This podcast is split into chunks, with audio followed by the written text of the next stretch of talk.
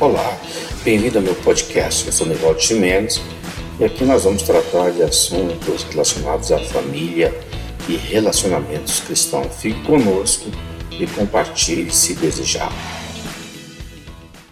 Meus irmãos, eu quero compartilhar aqui em Romanos capítulo 1, capítulo 8, desculpe, o versículo de número 1, alguns versículos desse capítulo muito, muito interessante, empolgante. Romanos 8 é, é esperançoso, é revelador e é fortalecedor. Diz assim o versículo 1: Agora, pois, já nenhuma condenação há para os que estão em Cristo Jesus. Porque a lei do Espírito da vida em Cristo Jesus te livrou da lei do pecado e da morte. Porquanto, o que for impossível à lei, no que estava enferma pela carne, isso fez Deus enviando seu próprio Filho em semelhança de carne pecaminosa, e no tocante ao pecado, e com efeito, condenou Deus na carne o pecado, a fim de que o preceito da lei se cumprisse em nós, que não andamos segundo a carne, mas segundo o Espírito. Porque os que se inclinam para a carne cogitam das coisas da carne, mas os que se inclinam para o Espírito, das coisas do Espírito. Porque o pendor da carne dá para a morte, mas o do Espírito para a vida e paz. Por isso, o pendor da carne é inimizade contra Deus, pois não está sujeito à lei de Deus, nem mesmo pode estar Portanto, os que estão na carne não podem agradar a Deus. Vós, porém, não estáis na carne, mas no Espírito, se, de fato, o Espírito de Deus habita em vós. E se alguém não tem o Espírito de Cristo, esse tal não é dele. Se, porém, Cristo está em vós, o corpo. Na verdade, esse corpo está morto por causa do pecado, mas o Espírito é vida, por causa da justiça. Se habita em vós o Espírito daquele que ressuscitou a Jesus dentre os mortos, esse mesmo que ressuscitou a Cristo Jesus dentre os mortos, vivificará também o vosso corpo mortal, por meio do seu Espírito que habita em vós. Amém? Texto muito, como eu disse, revelador esperançoso, fortalecedor, né? e que nos dá é, graça, autoridade de, de olhar para dentro de nós mesmos e dizer: apesar da minha pequena fé, apesar das minhas dificuldades, das minhas lutas, das minhas fraquezas, eu não estou condenado Aleluia. Se não lembro do domingo passado, quando nós estávamos no culto, nós falamos sobre a ira de Deus, a fúria de Deus para, sobre aqueles que não estão em Jesus.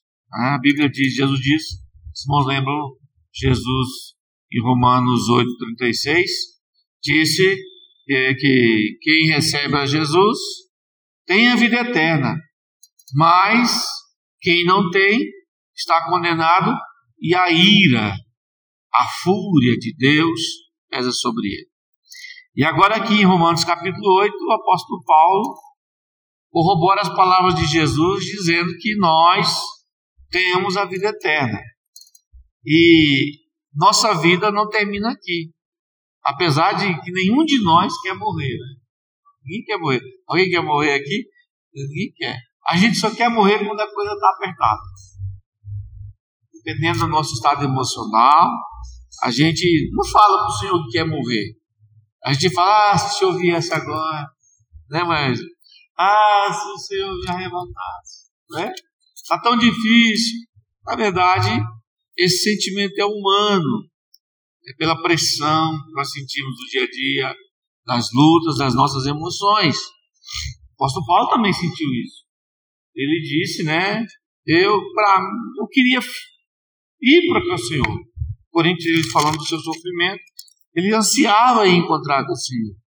Né? E ele disse: Olha, para mim, o morrer né, é Cristo, o viver é ganho, mas o morrer é Cristo, ou seja, ele está na vida eterna. Aí ele diz para a igreja: Olha, mas eu até eu queria ir, mas eu não posso, eu quero ficar por causa de vós. Porque ele sabia que ele tinha ainda um ministério grande a fazer ainda na Ásia e na Europa para levar a palavra de Deus. E aqui, quando Paulo escreve as cartas, a carta aos Romanos, eu disse no domingo passado que é um tratado de fé. É Paulo mostrando as revelações das coisas que Deus fez, faz e fará ao nosso favor. É? E aí ele começa aplicando a teologia dele dos capítulos 1 ao, cap, ao capítulo 7. E ele diz: olha, irmãos, de, de tudo isso que eu falei daqui para trás, capítulo 7, o que é mais importante é que você entenda: não há nenhuma condenação para os que estão em Cristo Jesus. E ponto. E ponto final. Nenhuma condenação. João escreveu: se o coração nos condena, maior é Deus. E aí ele, ele, ele mostra para a gente que com essa frase afirmativa, Deus está dizendo que os seus filhos, seus filhos, não são e nunca serão condenados. Nós temos garantida a passagem para o céu. Nós temos garantida a vida eterna. Isso é fato. Então, se Deus disse: nenhuma condenação há para aqueles que estão em Cristo Jesus. Por que, Paulo? Porque a lei do Espírito de vida, Deus é vida. O Espírito de Deus traz vida, ressuscita mortos. É? Ezequiel experimentou esse fato quando Deus disse para Ezequiel: Senhor, você está vendo, Ezequiel? Estou vendo um monte de ossos secos. Viste bem. Você quer que eu possa trazer esses ossos à vida, Ezequiel? Ezequiel parece que ficou meio balançado, meio com medo de dar uma resposta. Sabe quando você, alguém faz uma pergunta, você fica com medo de dar uma resposta que você não sabe se vai agradar ou se vai desagradar? Ele quer que eu acerte. Né? A gente começa assim, ah, acho que ele está perguntando porque quer que eu acerte a resposta. E agora, o que, que eu respondo? Senhor, tu sabes. Pronto, acabou. Vamos dizer, é verdade. Então abra a boca profetiza, Ezequiel. O que é, Senhor? Profetiza para esse, esses ossos secos que eles vão vir. Aí Ezequiel, tá bom. O Senhor mandou, vale de ossos secos. Parece que eu vejo o profeta esbravejando, né? Naquela visão. Que o Espírito de Deus venha sobre vocês. E venha carne sobre os ossos. E nervos sobre a carne. E pele. Aí, de repente, na visão, um rebuliço. Os ossos vieram. Juntou osso com osso. Imagina uma cena. Se fosse alguns de nós, isso aí, ó. Mas Ezequiel ficou ali observando aquela coisa sobrenatural. E aqueles ossos vinham grudar no osso com o osso, ficou esqueleto. Veio a, os nervos, depois descobriu de carne, mas estava tudo ainda sem vida. E agora, Ezequiel? Está lá, está bonito, seu mas está. Então profetiza a vida, Ezequiel. Oh, olha vocês. Seja bem-vinda. O Espírito de Deus veio e deu vida. E aquelas pessoas, na visão, ressuscitaram. É o que Deus fez comigo e com você. Nós estávamos condenados pelo pecado, um monte de ossos, tudo atrapalhado. E Deus enviou o seu Espírito de vida. É o que ele diz no versículo número 2. Porque a lei do Espírito da vida em Cristo Jesus te livrou da lei do pecado e da morte. Quem crê em mim tem a vida eterna não se vai ter a vida eterna. Nós não estamos mais mortos. Então, meus irmãos, se Deus diz que seus filhos não são condenados, não é? quem é que garante? É o Espírito de Deus. os que andam segundo o Espírito. Mas aí entra um desafio. Nós, às vezes, colocamos assim um, um farol em nós e, e a gente até percebe que nós não, não andamos tanto assim segundo o Espírito, como a Bíblia diz. E a gente fica preocupado, porque se eu não ando segundo o Espírito, então a gente acha e faz um, um pinta um quadro que o que a gente tem que andar o Espírito é acordei cedo, escovo o dente espírito, vou para a igreja espírito. Não. O Espírito Santo, o nível de intimidade com o Espírito Santo é segundo a fé, é segundo a vontade dele, mas não anula em nada aquilo que Deus fez para você. Eu quero que você entenda que às vezes nós passamos a vida inteira, não é todo dia que a gente, como os profetas, como alguns irmãos, né? Ah, irmãos, o Espírito de Deus tocou no meu coração. Isso acontece, é real e é verdade. Mas eu não sei como, não me pergunto como. Às vezes eu posso até nem sentir o Espírito de Deus, mas Ele está sobre a minha vida, me garantindo vida. Eu não sei como, mas Ele habita em mim. E eu não sei, eu não sei. Eu só sei que todos aqueles que iam receber, disse João, deu-lhes o poder de se tornarem filhos de Deus, e ponto final. Então, meus irmãos, Deus já aplicou a punição que os nossos pecados merecem. Nós não somos nós não somos pecadores mortos, somos pecadores vivos. Porque se dissermos que não temos pecado, João diz: são mentirosos. Mas somos pecadores debaixo das asas de um Deus misericordioso que diz na Sua palavra: nenhuma condenação há para aqueles que estão em Cristo Jesus. Aleluia. Então nunca permita que nada, nem ninguém, nem o diabo, nem seus pensamentos faça você pensar que Deus está furioso com você. Não. Deus está furioso é com aquele que não está em Cristo Jesus. Mas com aquele que está em Cristo Jesus, irmãos, nós temos a lei da vida. Você experimentará sua amorosa disciplina. Isso é verdade. Vamos ler. Hebreus 12, 5 a 6. Essa é interessante, porque às vezes a gente acha que quando está passando luta, o diabo vem falar que a gente está sendo punido por Deus, porque Deus não nos ama, né? e a gente às vezes entra até em confusão espiritual e começa até a orar: Deus me abandonou, Deus não me ama mais, Deus não está mais comigo, eu acho que eu pequei e Deus ficou irado. Mas Romanos 12, é, Hebreus 12, 5 e 6, o escritor diz assim. Versículo 4, começa assim: Ora, na vossa luta contra o pecado, ainda não tendes resistido até o sangue, e estáis esquecido da exortação que, como há filhos, discorre convosco. Aí ele cita o profeta: Filho meu, não menosprezes a correção que vem do Senhor, nem desmais quando por ele és reprovado. Versículo 6: Porque o Senhor corrige a quem ama e açoita todo o filho a quem recebe. Corrigido sim, condenado não. Amém? Corrigido sim, condenado não. Orientado sim, condenado não. Aleluia. Então, nós precisamos lembrar que a nossa fé precisa estar acima das nossas emoções. E até o, o próprio Espírito de Deus, de uma forma que nós não entendemos. Olha o versículo 16 de Romanos, versículo capítulo 8, 16. Quando diz que ele é revelador e fortalecedor. Olha o que o Espírito faz. Versículo 16: O próprio Espírito testifica com o nosso Espírito que somos filhos.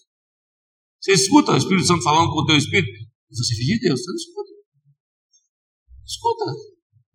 A gente não sonhou hoje, ah, eu sonhei que o Espírito Santo estava falando com o meu espírito, eu sou filho de Deus e acorda feliz. Não. De alguma forma sobrenatural, que foge à minha razão, o meu espírito recebe essa graça, essa autoridade, essa certeza. Hã? Que eu, Espírito de Deus, testifica. Quem que testifica? Carimba. Nós somos filhos de Deus, e ponto final. Sabe o que Deus, Deus diz sobre os seus filhos? Vamos abrir o, agora aqui o, o, um leque mais interessante ainda. Olha o versículo de número 28, 30. O que é que, que Deus fala sobre os seus filhos? 28 e 30. 28 a 30, capítulo 8, versículo 28 a 30. E nós estamos no capítulo 8 ainda, só no 8. E vamos ficar só no 8 para a gente sair daqui feliz, alegre, lembrando das palavras do Senhor, que as tentações terrenas, os problemas terrenos, né, as dificuldades, perrengues, não hão de se comparar com a glória que nós vamos ser, que vai ser revelada. Olha que Deus pensa da gente. Versículo 28. Sabemos que todas as coisas cooperam para o bem daqueles que amam a Deus, daqueles que são que são chamados segundo o seu propósito. Porquanto aos que de antemão conheceu. Antemão conheceu antes. Do que? Antes da fundação do mundo, lá atrás do universo. Aos que de antemão conheceu, também os predestinou. Porque eu estou falando aqui que Deus nos predestinou como sua criação, como seus filhos. Lá atrás, conheceu a mim, a você e a todos os homens, e predestinou todos os homens a serem salvos. A estes, conheceu para serem conformes à imagem de seu filho, a fim de que ele seja o primogênito entre muitos irmãos. Versículo 30. E os que predestinou, a esses também? A esses também? Não foste vós, lembra? que me escolhestes a mim, mas foi eu que te escolhi. E os que chamou, a esses também justificou, não tem mais conta, está zerado. Enquanto você estava morto no pecado, ele te chamou, zerou a conta. E os que justificou também, a este também glorifique. Vocês lembram daquele texto de, de Ageu que fala assim: é, a glória da primeira casa será maior do que a primeira? É o que aconteceu comigo e com você. Eu, você, lá em 1 Coríntios 6, 18, se não me engano, o apóstolo Paulo escreve assim: Não foste comprados por bom preço. E se fosse comprado por bom preço, talvez você valeria mais do que eu. Ou eu, eu mais que você, não sei. Você foi comprar com bom preço. Que preço que foi esse? Jesus. O preço foi lá na cruz pagar. E ele disse: glorificar pois a Deus no vosso corpo. E versículo anterior ele fala: Vós sois o templo do Espírito Santo, o templo de Deus. Então Jesus entrou na minha casa na sua espiritual. E ele falou: Estou à porta e bato. Se alguém entrar, abrir, ouvir e abrir, eu vou fazer o quê? Mãe, eu não sei, às vezes eu nem sinto, às vezes eu acordo injuriado, nervoso, mau humor, perrengue da vida, às vezes parece que Deus não está mas Ele está, Ele diz que está, e se Ele diz que está, eu creio. Não sei como é que ele faz, mas ele habita em mim. Eu sou casa de Deus, templo do Espírito Santo. E ele me conheceu antes da fundação do mundo. Me predestinou para estar no meio do seu povo. Me justificou e me glorificou com a sua presença. E a glória da primeira casa foi maior do que a primeira. Louvado seja o nome do Senhor. E aí no versículo 33, depois de tudo isso, o apóstolo Paulo escreve assim no capítulo 8. 31. Que diremos, pois, dessas coisas? Se Deus é por nós, quem? Pode matar o corpo, pode fechar as portas da igreja, pode fazer o que quiser. Deus é conosco e ponto final. A vontade dele é soberana. Se eu tiver de encontrar com ele mais cedo, da forma que for, ou por um infarto, ou por um acidente, ou por um assassinato, ou por um assalto, não importa. Jesus disse: não tem mais o que podem matar o corpo. Tem mais antes quem pode lançar o corpo e a alma e o espírito do inferno. Então nós precisamos expressar a nossa alegria na presença de Deus. Por isso Paulo escreveu assim, ó, regozijai-vos sempre, regozijai-vos no Senhor. Nós temos motivo de sobra para ser o povo mais feliz da terra. E então ele continua. Aquele que não poupou seu próprio filho, antes por todos nós, os entregou, porventura, não nos dará graciosamente com ele todas as coisas? 33. Quem intentará acusação contra os eleitos de Deus? É Deus que nos justifica, é Deus, é Deus em ponto final. O diabo até chega, como chegar na Jó. Você viu? Viu o que fez? Viu o que fez? Não vi. Por que você não viu? Porque ele está justificado em ponto final. E ponto final. Quem intentará acusação? É Deus quem justifica. E ponto final. 34. Quem os condenará? É Cristo Jesus quem morreu antes, quem ressuscitou, o qual está à direita de Deus, fazendo o quê? Fazendo o quê? Oh, aleluia. É revelação, é revelador, é confortante. Ele não fica ali aos nossos pés. Ele está lá do lado do Pai, intercedendo. Assim, manja, Pai, vamos estender a misericórdia na vida da tua filha, do teu filho. Somos coerdeiros com ele. Diz que ele eu, eu li aqui, ele diz que ele é chamado primogênito, nosso irmão mais velho. Isso é uma posição de glorificação. É revelador. Saber que, embora as minhas fraquezas, pecador, miserável, se deixar, eu faço besteira. Se ele não me corrigir, eu sou terrível. Mas mesmo assim, ele está lá, irmã Maria. Eu intercedo por ele. Eu intercedo por ela. Eu intercedo. O que interceder? Eu rogo. Eu peço favor. Eu peço a misericórdia. Então, meus irmãos, louvado seja o nome do nosso Senhor e Salvador Jesus Cristo. Ele continua. Quem nos separará do amor de Cristo? Aí começa. É a tribulação? Não. É a angústia? Não. É a perseguição? Também não. É a fome? Também não. É a nudez? Também não. O perigo? Também não. E a espada? Também não. Como está escrito: Por amor de ti somos entregues à morte o dia todo. Fomos considerados como ovelhas para os matadores. 37. Vamos ler junto? Um, dois e em todas.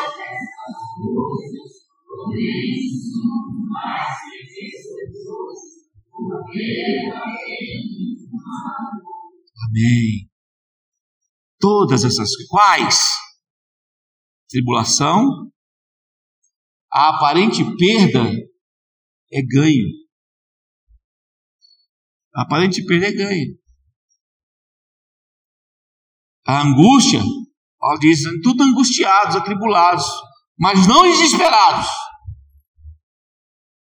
Perseguidos, vão perseguir, perseguirão a igreja de Cristo, até ele.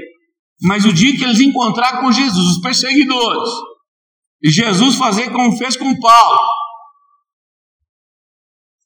chamar o camarada pelo nome, Fulano, Ciclano, por que, que você me persegue? Vai cair do cavalo e ponto final. Eles vão ficar estremecidos. Paulo diz que vai haver um dia que todo joelho se dobrará diante de Jesus, porque não, não há outro nome dado no céu ou na terra pelo qual devemos ser salvos. E este Deus deu-lhe um nome que é sobre todo nome, um trono, um reinado, e eles não querem se dobrar. Aqueles que eles renegaram, perseguiram os filhos de Deus, eles vão ter que dar conta. E vão ter que olhar nos olhos do nosso Senhor Jesus. E nós vamos estar do lado, é isso mesmo. Senhor. Agora sem misericórdia, porque o tempo da misericórdia já passou. Pega para a orelha mesmo, bota lá no fogo eterno, porque não tem jeito. Mas enquanto esse dia não chega, nós temos que fazer o quê? Amar os vossos inimigos. Abençoar os que vos perseguem. Mas depois que a porta da graça se pegar, irmão, nós estiver lá com ele, faz mesmo, senhor, faz mesmo para aprender como é bom para nós. Amém? Nosso irmãozão, irmão. Porque estou bem certo, e aqui eu vou terminar. Que nem a morte, nem a vida, nem os anjos, nem os principados, nem as coisas do presente, nem do porvir, nem dos poderes, nem a altura, nem a profundidade, nem qualquer outra criatura poderá separar-nos do amor de Deus que está em Cristo Jesus, o nosso Senhor. Deus me ama e se acabou. E pronto. Então, quando você estiver como eu, atribulado, lembra disso. Tribulado, mas não condenado. Quando você estiver sendo perseguido, angustiado, angustiado, perseguido, mas não rejeitado. Sou filho, herdeiro. Esse templo aqui é o templo do Senhor. Deus sabe o que faz com ele. É dele, ponto final. Eu peço, eu tento cuidar, ele mandou eu cuidar, mas eu não consigo como ele quer. Eu não consigo como deveria. Eu não consigo cuidar das relações familiares como eu queria e ele queria, porque ele sabe. O salmista diz: Ele sabe a nossa estrutura, sabe que somos pós, Ele sabe. É nós que não sabemos. Então, quando a gente lembrar, tiver bem, como ele disse, na altura, na profundidade, na bênção, na amargura, na angústia, lembrar disso. Nada nos separará do amor de Cristo. Amém? Nada. E todas essas coisas somos mais do que vencedores. Aleluia. Que o Senhor abençoe cada um de nós nessa manhã. Que o Senhor faça resplandecer uma verdade absoluta em meu coração e no seu. E eu termino com a leitura do versículo 18 do capítulo 8, quando ele diz assim: Porque para mim tenho por certo que os sofrimentos do tempo presente não podem ser comparados com a glória a ser revelada em nós.